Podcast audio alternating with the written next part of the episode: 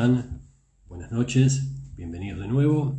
Este es el programa número 4 de Entre el cielo y la tierra, medicina oriental para la vida diaria. Soy Miguel Ángel Nogueira y estoy transmitiendo en vivo desde Buenos Aires para todos ustedes. Vamos a, guardar como siempre unos minutos para que se conecten aquellos que están interesados en participar de la transmisión en, en directo, así que les vamos a dar unos, minutos para que se vayan conectando.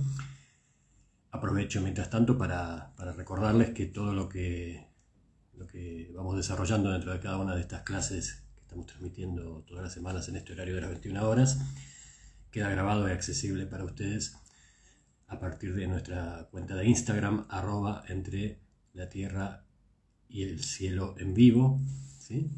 o bien dentro de la página de Facebook que tiene el mismo nombre, Entre la Tierra y el Cielo. Eh, ahí pueden acceder a cualquiera de las grabaciones de las clases pasadas para tener como un ordenamiento respecto de la temática que vamos desarrollando. la idea de la clase de hoy es adentrarnos un poco dentro de un tema nuevo, que es eh, algunas de las cosas que podamos hablar a nivel genérico, como le digo siempre, porque esa es la intención de toda esta primera etapa de las clases o de las charlas, hablar a nivel genérico de lo que representa la diagnosis o de las distintas formas de diagnosis que se van desarrollando, que se pueden encontrar dentro de la tradición oriental. Así que a eso vamos a dedicar el, programa de hoy y recordar un poco, mientras tanto, también algunos de los conceptos que vamos a, necesitar para poder comprender mejor eh, lo que vamos a desarrollar en el día de hoy. ¿sí? Entonces, volviendo a el principio, la medicina oriental tiene esta idea o este basamento de energía, un concepto energético respecto del universo, respecto de los seres humanos, eh, en relación con el universo y eh, esa idea de energía ¿sí? como constituyente y al mismo tiempo como a partir de la circulación o del movimiento de esa, energía como generadora de vida y de salud, eh, en nosotros como parte de ese universo en general. Eh, la otra idea importante, la habíamos abarcado un poco en, la clase anterior, esta asociación justamente a la libre circulación de la energía, la libre, al libre movimiento de esa energía o al intercambio energético entre nosotros y todo aquello que nos rodea y en nuestro medio interno, es lo que definía de alguna forma nuestra adaptación al cambio constante y por ende era o podemos utilizar esa idea como sinónimo de salud, o de estado, vamos a decir así, de mayor o menor salud, habiendo entendido en la clase anterior que no existía algo como la salud perfecta, sino que nosotros todo el tiempo estamos oscilando en distintos estados de armonía y desarmonía respecto de la circulación energética. Cuanto más cercanos al estado de armonía nos encontramos, más cerca de la salud, entonces podemos decir que eh, nuestro cuerpo se encuentra en el sentido físico, o nuestra emoción, o nuestro pensamiento y nuestra parte espiritual en el sentido holístico. ¿sí? Bueno, vamos a empezar un poquito con el tema de, la clase de hoy.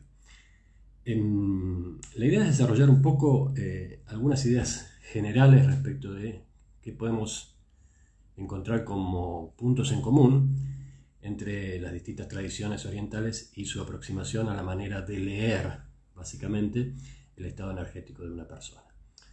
Cuando nosotros le ponemos a, utilizamos la palabra diagnosis, que es una, diagnosis, una palabra occidental o de la medicina occidental, en realidad más correcto sería la idea de evaluación, porque no se utiliza la diagnosis en el mismo sentido que se utiliza en la medicina occidental, es decir, como una manera de eh, entender qué nos pasa y, darnos un tratamiento o, una medicación específica, sino que en realidad la forma en la cual se utiliza la diagnosis en la medicina oriental es como una aproximación eh, inicial para ver por dónde puedo comenzar a tratar a una persona, entendiendo siempre que el desequilibrio energético no solamente permanece o se expresa en un solo plano, sino que es una cuestión de tiempo y de desarrollo. La cantidad de planos o la cantidad de, eh, digamos, de, extensión en cuanto al compromiso energético que va a tener respecto de nosotros. ¿sí? Es decir, no solamente lo que nos pasa el nivel físico, sino que entendemos que justamente la desarmonía energética va lentamente abarcando ¿sí? de los planos más sutiles, o se va desarrollando en los planos más sutiles, el más sutil de todos es el energético, los planos un poco más densos el espiritual, el mental, el emocional y por último el plano físico. Es decir, como decíamos en, en alguna clase anterior, es un proceso, ¿sí? esa desarmonía y por ende la enfermedad, que es la expresión de esa desarmonía, es un proceso que se va dando a lo largo del tiempo. Entonces la idea de la diagnosis oriental en realidad es captar un momento de la persona específico ¿sí? y ver a partir de lo que se denomina, se denomina, no sé, se definen como signos y síntomas, el estado de compromiso en cuanto a eh, digamos, ese desequilibrio energético y obviamente después, dependiendo de cada tradición, se le da una interpretación a eso, y esto es importante entenderlo, una interpretación, no una matemática, sino como una especie de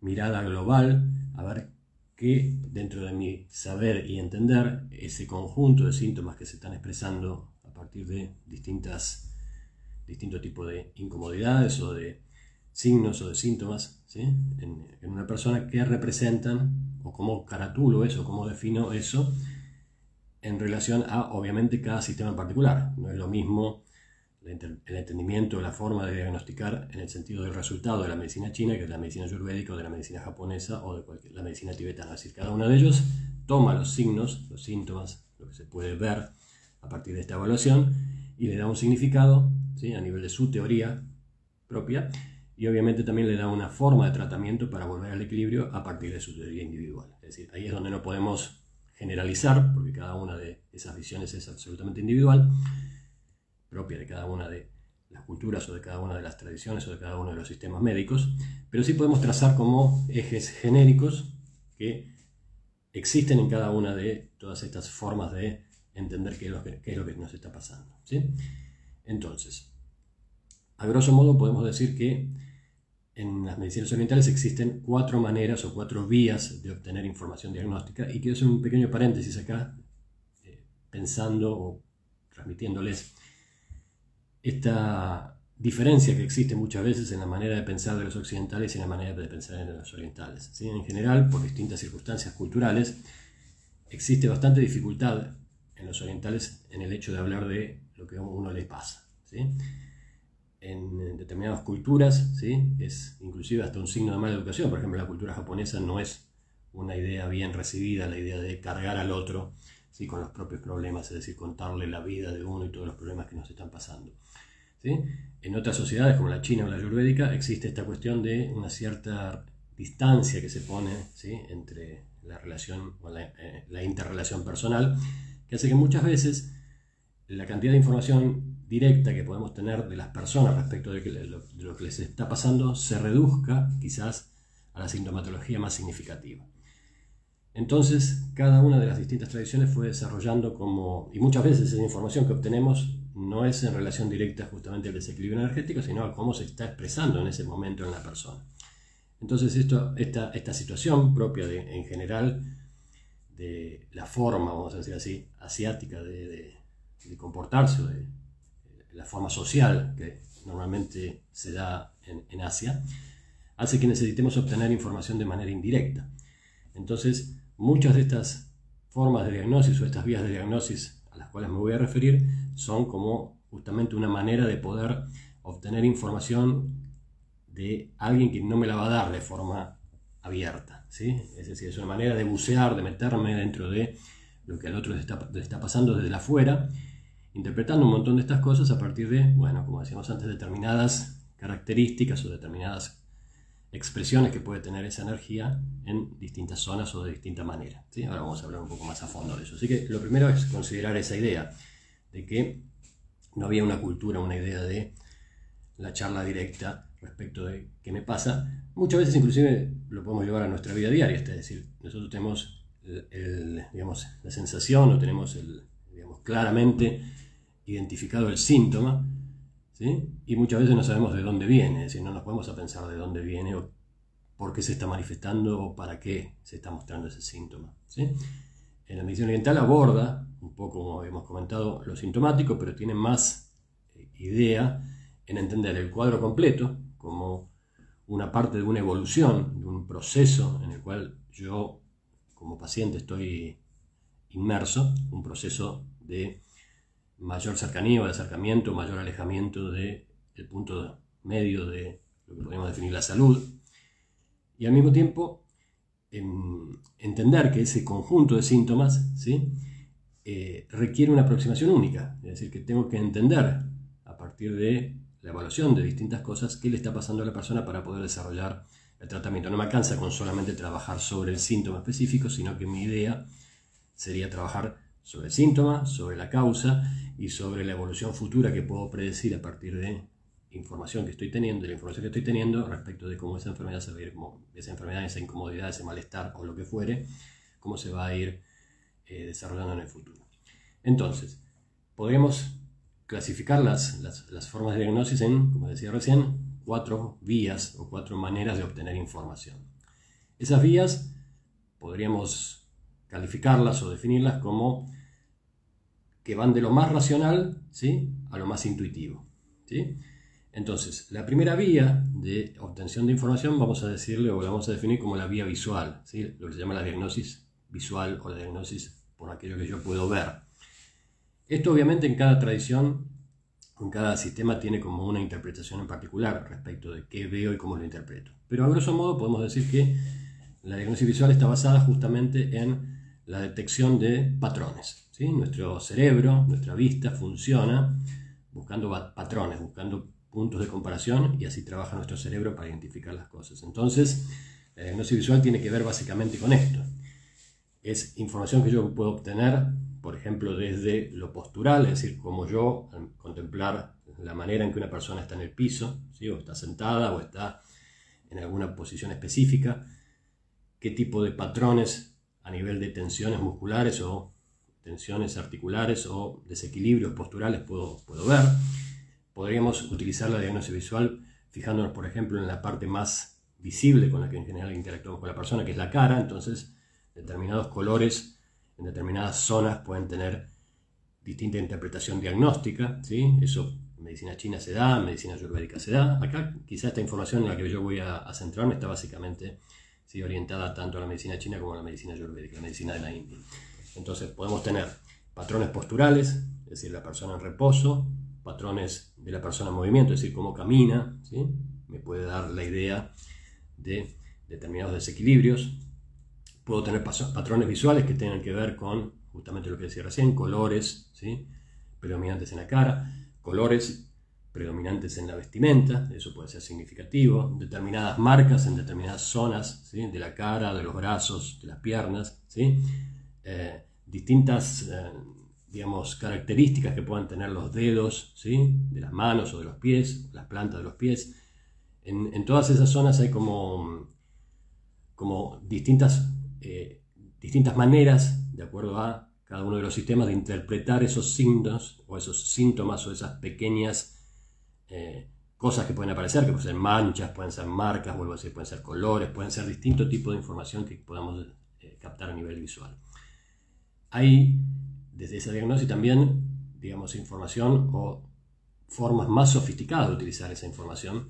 Hay como un concepto oriental general, ¿sí? que es que lo, macro, es decir, lo grande se expresa en lo pequeño, lo macro se expresa en lo micro. Es decir, nosotros como cuerpos o como seres humanos somos una expresión ¿sí? del universo en el cual estamos, en el cual habitamos. Es decir, el universo macro en el cual nosotros nos desenvolvemos en el día a día, ¿sí? se refleja en todo nuestro cuerpo.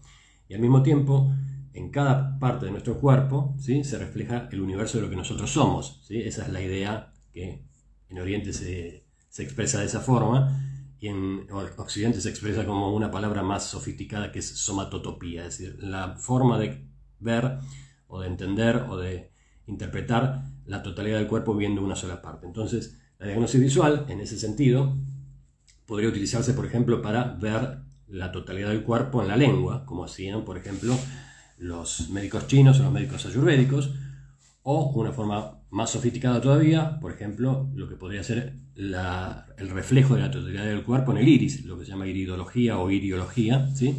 tiene la intención de a partir de captar patrones, ¿sí? en la lengua son patrones de, digamos, de distribución de lo que se llama eh, de lo que podrían ser manchas de color o lo que se llama la saburra, esa, esa capita blanca que, que, aparece en la lengua o que tenemos en la lengua, ¿sí? bueno, depende de la distribución o depende de donde aparecen manchas o donde no aparecen, se puede interpretar ¿sí?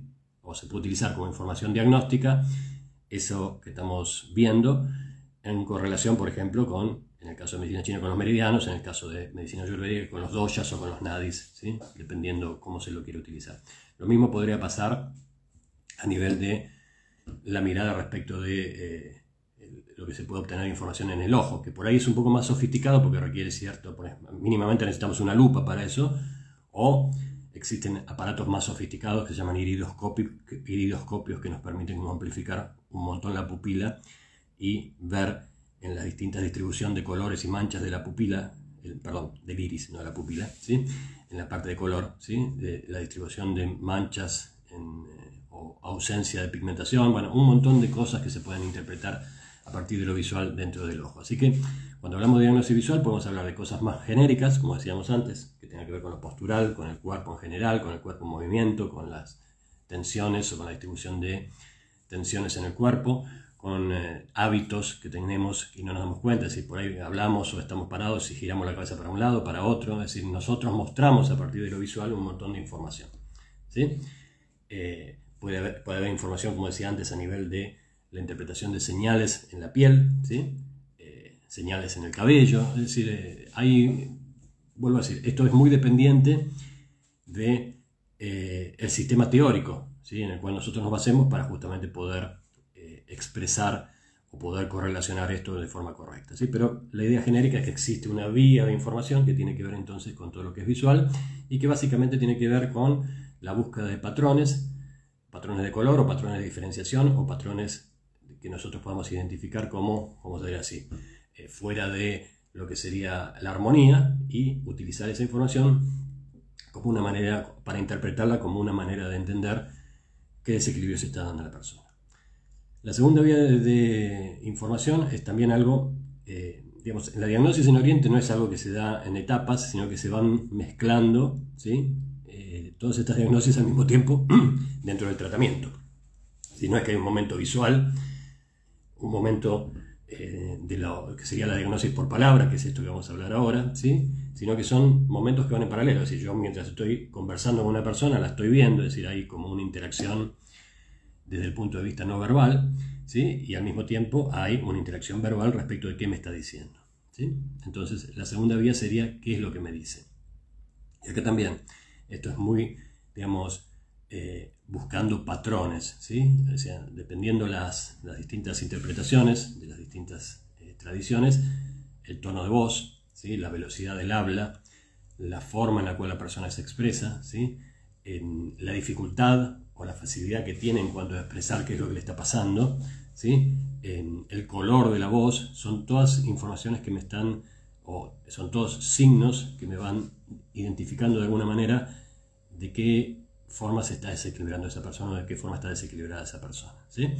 Vuelvo a decir, tanto la diagnosis visual como la diagnosis de la palabra son diagnosis que conviven en general dentro de un proceso de tratamiento, se dan a la par, habitualmente quizá primero sea lo visual, que es lo primero, el primer punto de contacto que tenemos con las personas, y después se da lo oral o la charla, y al mismo tiempo que charlamos hay interacción respecto de lo corporal, hay interacción respecto de, eh, dicen los expertos en, comunicación que el 90% de nuestra comunicación es no verbal, es decir, que nosotros, más allá de hablar, con la palabra estamos hablando con el cuerpo. Y para ciertas eh, digamos, interpretaciones, inclusive eh, en la medicina oriental tiene bastante de componente psicológico respecto de lo que interpreta a partir del habla y también es importante entonces a veces la dificultad que uno puede tener para hablar de un determinado tema, la omisión que hace de determinados temas que por ahí para el que está mirando son evidentes, ¿sí? el no registro particular de ciertas cosas dentro del discurso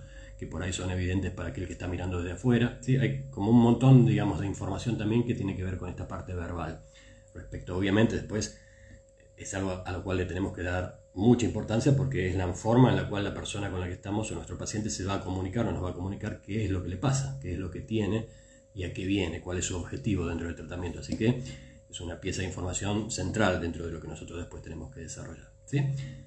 La tercera vía de información ¿sí? ya empieza o entra más dentro del terreno de lo que sería un poco más sutil o más perceptivo. ¿sí? Eh, sería lo que se llama, o lo que se define la diagnosis por contacto o por tacto. ¿sí? Y esto obviamente también es muy dependiente del tipo de trabajo que yo esté haciendo con la persona.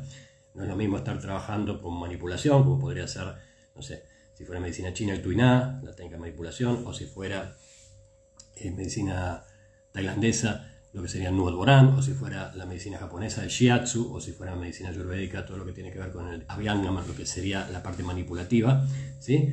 Hay una interacción con la persona que me va dando, ¿sí?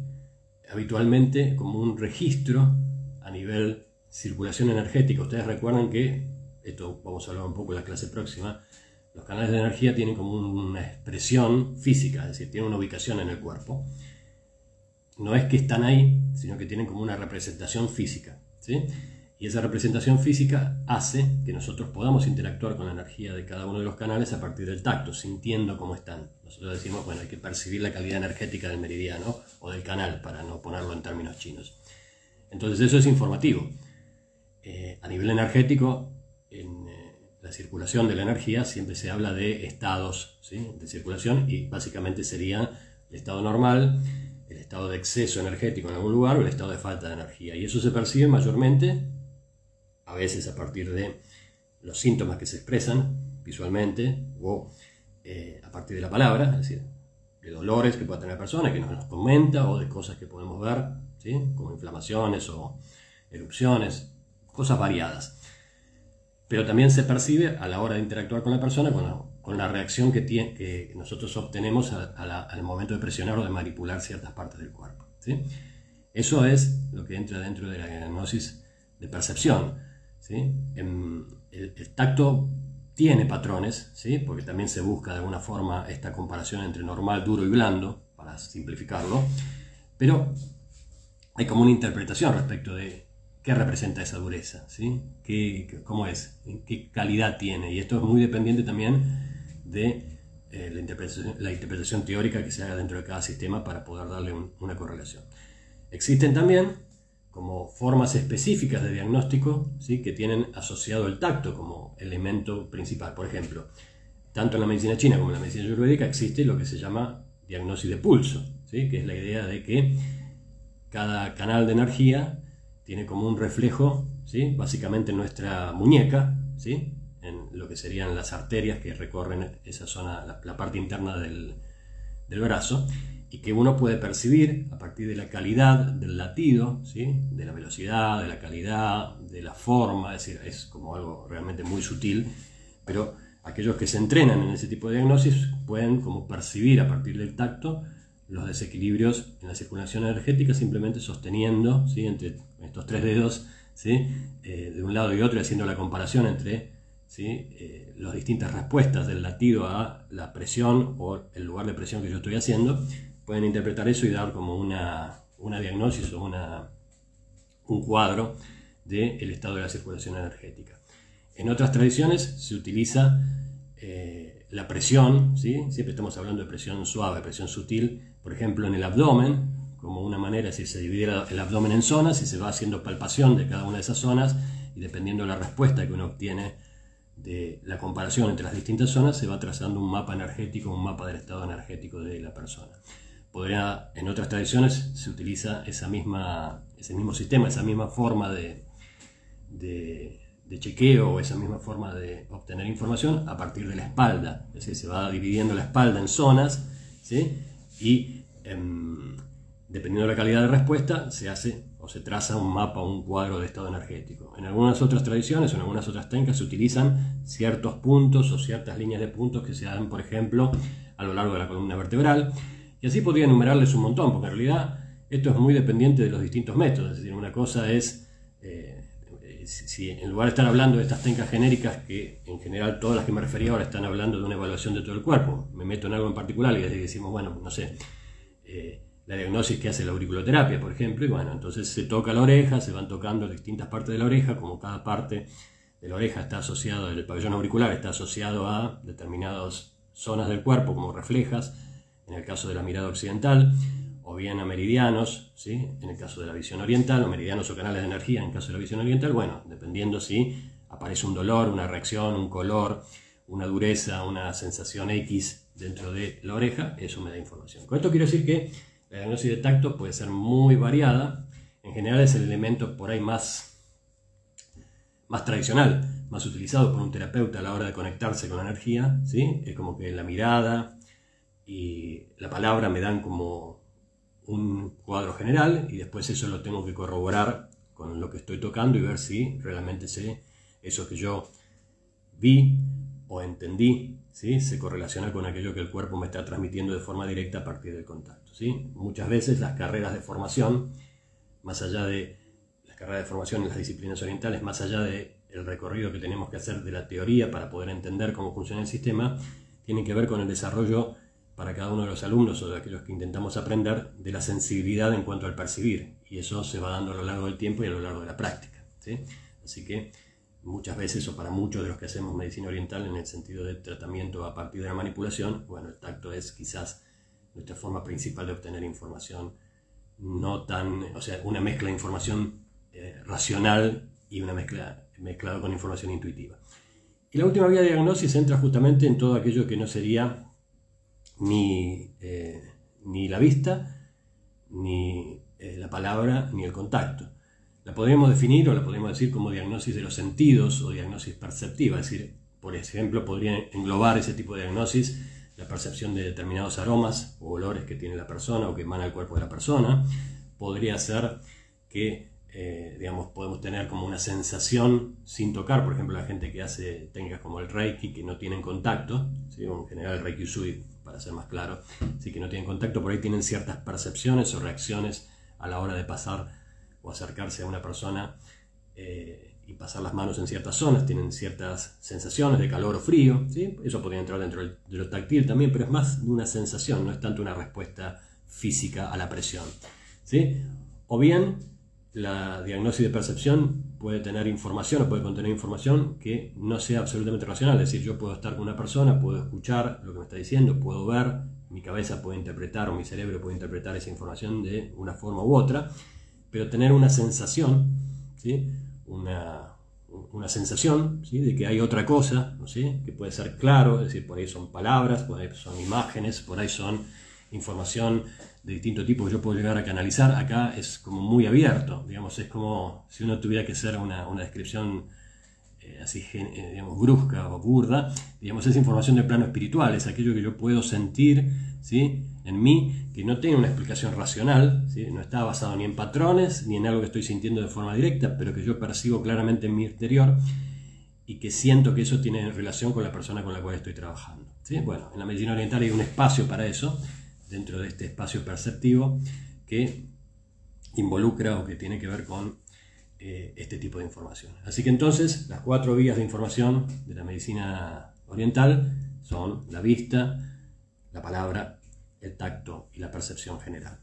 Y como les decía antes, son, quizás dentro de una sesión puede ser que cada una de ellas tenga un momento específico, ¿sí? es decir, quizá primero vea a la persona, después charle, y después la toque y en medio de todo eso vaya percibiendo cosas o se dan todas a la vez, es decir, no hay una forma. Lo que es importante es que cada una de ellas me va a dar una mirada una información que puede reforzar o puede contradecir o puede como complementar cosas que estuve obteniendo dentro o a partir de las otras formas de diagnosis. Esto que estoy mencionando y que estoy reduciendo obviamente, hace que sea la diagnosis o la evaluación desde el punto de vista de la medicina oriental sea un arte y no una matemática. Es esto tiene mucho que ver con la percepción o la interpretación que hace aquel que está del lado de brindar la terapia de, toda esa, de toda esa información que está dando vuelta. Y acá se abre la cuestión también muy importante dentro de la medicina oriental para, complementar esto, esto, que estamos hablando hoy, que es, bueno, ¿desde qué lugar yo puedo evaluar eso? ¿Sí? Porque, ¿qué pasa? Muchas veces el conocimiento que yo puedo tener de mi paciente, la información que yo ya conozco de mi paciente, ¿sí? por eso a veces es difícil o es más difícil trabajar con gente muy cercana y sería mejor para, en lugar de tratar de evaluar, es como querer evaluarnos a nosotros, es decir, generalmente no somos súper objetivos o no nos podemos ver al 100% y cuanto más cercana es la relación o el vínculo que tenemos con las personas a las cuales queremos diagnosticar, a veces se nos hace más difícil porque sabemos demasiado de esas personas o las conocemos demasiado y esa información que sabemos de esa persona nos condiciona en cierta forma. ¿sí? Acá tenemos que entender dos cosas. Primero, lo que decíamos en la clase anterior, que la energía está cambiando todo el tiempo, es decir, más allá que seamos o que tengamos una identidad energética, ¿sí? que tiene como ciertas tendencias en cada uno de nosotros y que permanece bastante estable, nosotros vamos atravesando distintos momentos todo el tiempo, es decir, momentos emocionales, momentos de pensamiento, momentos físicos, momentos espirituales que hacen que seamos sustancialmente diferentes a la hora de diagnosticar. Eh, eso es importante entenderlo porque siempre la interacción energética y la interacción de diagnosis respecto a la energía es un momento único, es decir, es lo que yo percibo de una persona en este momento. Si bien en otro momento, probablemente lo que yo perciba sea la tendencia de base que se va a mantener y ciertas cosas diferentes. Bueno, la idea de la medicina oriental es tratar de identificar las dos cosas, lo que viene de base y también las sutiles variaciones que se van dando en cada momento dentro de cada persona. Eso es, hace que cada sesión sea o debiera ser diferente. Y acá quiero traer, para que entendamos desde dónde uno debería hacer una sesión, dos conceptos que vienen de Japón. ¿sí? Uno de ellos sería la idea de que uno se aproxima, en realidad es en Japón el que lo enuncia, pero en realidad está presente directo o indirectamente en realidad en todas las tradiciones. Es la idea de que uno debería hacer una sesión, ¿sí? sin prejuicio y sin expectativa, es decir, sin cargarse de información que ya conoce de la persona, es decir, no condicionar su diagnóstico o su evaluación a lo que se sabe, sino de tratar de ver a la persona como si fuera siempre la primera vez y sin hacer la sesión sin ninguna expectativa específica, y sin ni siquiera cargarse tampoco con la idea de que vos tenés que necesariamente en este momento hacer que esa persona se sienta mejor. Vos obviamente vas a intentar, porque para eso estás trabajando con las técnicas de que, se, de que la situación mejore, pero no necesariamente eso se tiene que dar en el momento. Eso es importante, es decir, no hacer o no hacer la evaluación o no partir la evaluación desde la idea de que en este momento voy a ver el resultado positivo. A veces eso no pasa de esa forma. ¿sí? Y esto también va a dar para charlas más posteriores un poco en el futuro también respecto de todo esto. Y el segundo concepto que quería rescatar justamente es un concepto japonés que se llama Shoshin, lo que los japoneses definen como la mente de principiante. Y se enuncia muy sencillo en una frase que dice que en la mente de principiante están todas las posibilidades y en la mente del experto hay muy pocas. Es decir, cuanto más sabemos, ¿sí? más difícil hace digamos, se nos hace ver objetivamente las personas porque tendemos a verlas a partir de cierta matriz de información que nosotros ya tenemos y esto hace que cuando más sabemos a veces eso nos juega en contra. A veces las diagnosis mejores son sobre personas que no conocemos o, a las que conocemos poco o cuando estamos con la mente más en blanco o con menos carga de pensamiento porque eso hace que seamos como mucho más certeros respecto de lo que estamos percibiendo. Los japoneses dicen que uno debería aproximarse a las personas como si fuéramos un papel en blanco, y las envolviéramos, y después sacáramos el papel y pudiéramos observar ese papel y ahí está plasmada la esencia de la persona. Si en lugar de envolverlas como si fuera un papel en blanco, nosotros la envolvemos como si fuera un papel que ya está con lleno de información, que es lo que nosotros traemos previamente respecto de aquello que sabemos de la persona, nuestros prejuicios, nuestra información, nuestra experiencia, ¿sí? que no, es que sea malo todo eso, ¿no? sino que de alguna forma hay que dejarlo de lado a la hora de evaluar a la persona porque la persona es un aquí y ahora. ¿sí? Y todo esto que estoy hablando hace que muchas veces dejemos de ver el aquí y ahora y empecemos a ver a la persona no como está aquí y ahora, sino como la conocimos o como la vimos o como sabemos que está o con aquella información que ya conocemos. Es decir, nunca la vemos en este momento, sino la vemos en momentos anteriores. ¿sí? Entonces la idea es que si el papel viene con manchas, viene con información y nosotros envolvemos a la persona, lo que vamos a obtener no es tan claro. Es decir, vamos a obtener parte de lo que es la esencia de la persona mezclado con todas aquellas cosas que nosotros traemos respecto de esa persona en particular. ¿sí? Así que bueno, un poco la idea de la diagnosis en medicina oriental, por eso es un arte, o se dice que es un arte, porque si bien hay dentro de cada tradición ciertas pautas, ¿sí? que obviamente de alguna forma definen ¿sí? o traducen eso que estamos viendo eh, en determinadas, eh, con determinadas palabras o en determinados estados o asocian eso que se ve a determinadas situaciones en los canales de energía, ¿sí? hay como dentro de cada una de esas evaluaciones mucho de la interacción del terapeuta y la persona en el momento en el cual se da esa diagnosis. ¿sí? Para cerrar la clase de hoy, una última, una última idea general eh, la, idea de la diagnosis o el ideal de la diagnosis en medicina oriental no es tanto el poder captar el momento presente, ¿sí? o lo que está pasando en el momento presente, o aquello que está plasmado ya en el cuerpo, sino el poder percibir las sutiles eh, expresiones energéticas que por ahí todavía no están plasmadas en algo concreto, pero que si uno no las atiende y no las corrige, esas distorsiones o esas pequeñas llamados de atención, ¿sí? a lo largo del tiempo se traducen en enfermedad o en patología o en incomodidad o expresenlo de la forma que más les guste. En, medicina china, y acá me pongo en medicina china, ¿sí? se decía que el mejor médico no era aquel que resolvía las enfermedades que tenía el cuerpo, sino aquel que conseguía ¿sí? que a partir de, justamente de su percepción y su interpretación de los signos y síntomas, ¿sí? que la enfermedad nunca se expresara. Es decir, si uno pudiera captar el desequilibrio en el plano de la energía ¿sí? y pudiera empezar a actuar sobre eso, ¿sí? en ese momento, nunca eso se manifestaría, nunca haría el recorrido de energía, pensamiento, emoción y físico, que siempre lo físico es la última etapa de ah, la distorsión. ¿sí? Si uno, pudiera, si uno es capaz de captar esas distorsiones a partir de la diagnosis o de la evaluación en ese plano energético y actuar en ese momento, entonces ¿sí? la enfermedad nunca se, se expresaría en los otros planos. Y entonces para los chinos el ideal en el médico era no aquel que corregía lo que estaba en el cuerpo, que probablemente era el más famoso, sino aquel que corregía las cosas antes que pasaran y entonces decían, justamente, como nunca pasaban las cosas, entonces no era tan famoso, pero seguro, seguramente era mejor médico esa persona. Y lo último para recordar es que la medicina oriental tiene este sentido o esta característica o esta idea de que ser una medicina preventiva. ¿sí? Por ende, antiguamente al médico se le pagaba ¿sí? para que mantenga sana a la gente y no se le pagaba como hacemos ahora para cuando, cuando estamos enfermos. ¿sí? Nosotros vamos al médico y pagamos ahora para que resuelva una situación que está instalada en el cuerpo. Y antiguamente la idea era pagarle al médico, mantener al médico, o sea, cada pueblo, cada grupo de gente tenía una persona encargada de eso y se le pagaba a la persona para que mantuviera a la gente sana, es decir, para que no se enfermara, o para que se, enfermara lo menos posible, esa sería la idea, es decir, mantenerla en armonía, tanto la comunidad como una unidad, como las personas individuales. Y eso es un cambio de pensamiento, un cambio de paradigma totalmente diferente a la forma que nosotros utilizamos la medicina occidental o la medicina aquí en Occidente. ¿sí? Así que para reflexionar sobre estas cosas, ¿sí? para que les quede un poco más claro respecto de los objetivos de la diagnosis y para qué servía en la medicina oriental. Bueno, esta charla del día de hoy, que espero que les haya sido útil, como les digo siempre. Así que hasta acá, en cuanto a, esta charla, los espero nuevamente dentro de siete días acá, entre el cielo y la tierra, y como siempre agradeciéndoles la, participación, volviéndoles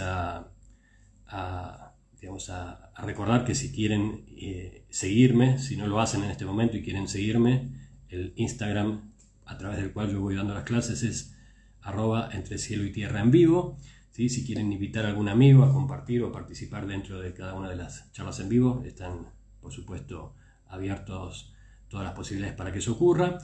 También que si quieren acceder a la información de programas anteriores, dentro de este mismo espacio de Instagram pueden encontrar las charlas anteriores y Espero volver a verlos acá dentro de una semana para seguir charlando sobre todos estos temas de medicina oriental. ¿sí? Les deseo una semana en armonía, tanto física, mental, espiritual, emocional, y nos vemos muy pronto. Gracias.